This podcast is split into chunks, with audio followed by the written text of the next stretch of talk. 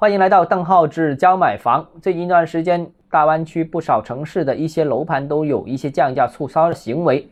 有个别自媒体解读为割韭菜，我个人不认同这种说法啊。那这种不单指不是割韭菜，而且是一些不错的捡漏机会。为什么这样说呢？因为从大的趋势上看，核心城市房价仍有较大的上涨空间，这个是跟大城市的经济发展速度较快。啊，人均消费力不断提升，人口不断涌入的基本面是相关的，所以正因为如此，中央才三番五次的强调房住不炒，三番五次的出台各种的调控政策，为的是什么呢？为的是抑制房价上涨过快，为的是避免后续还会出现上涨过快的这样一种情况。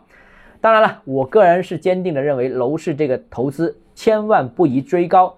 但是如果有机会你不抓住的话，那以后光骂骂咧咧是不会解决问题、不会解决焦虑的。既然它总体趋势是往前走、往上发展的话，那接下来在发展过程当中，如果出现一些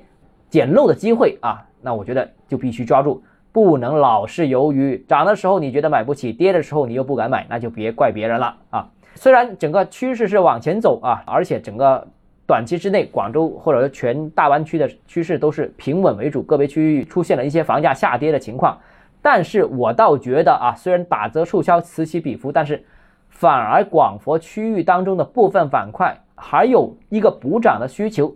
为什么会有这么奇怪的情况呢？有人打折促销，但是有些板块还会有补涨需求呢？这就是因为调控政策的碎片化所导致的一个结果。比如说像广州啊。广州一个城市，但是各个区域下属十一个行政区域的购房政策没有两个是完完全全相同的，而在各个区里面也有各自的各不相同。比如说像白云区，白云区本身只是一个区，但白云北部的四镇是特别宽松的，白云北部四镇的政策可以跟增城、从化、花都呃相媲美，而南部呢接近天河、接近越秀的，跟主城一样是非常紧的一个政策。而白云湖数字科技城这个位置呢，又对人才政策实施一个别具一格的这个呃方式，所以又是不相同的。所以你看，一个区里面就分成几个板块，各自调控政策、各自人才政策、购房政策都是不相同的，所以导致了在整个市场平稳，甚至有一些区域打折促销的情况下，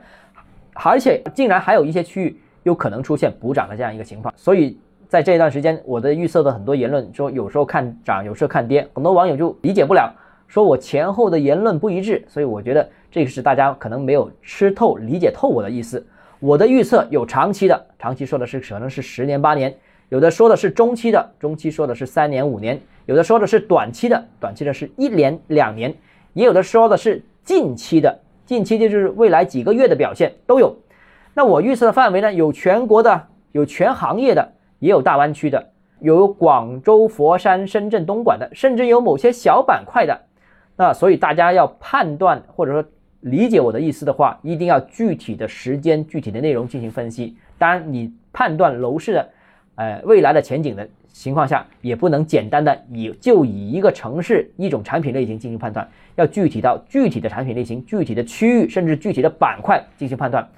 由于楼市的信息不对称越来越明显，由于楼市碎片化特征越来越分化，所以要做判断也越来越难啊，并不是说你看好一个城市就解决所有问题的。我们的跟大家分析的这价值就在里面了。所以，如果你个人购房有疑问，想咨询我本人的话，欢迎私信我或者添加我的个人微信邓浩志教买房六个字拼音首字母小写这个微信号 d h e z j m f。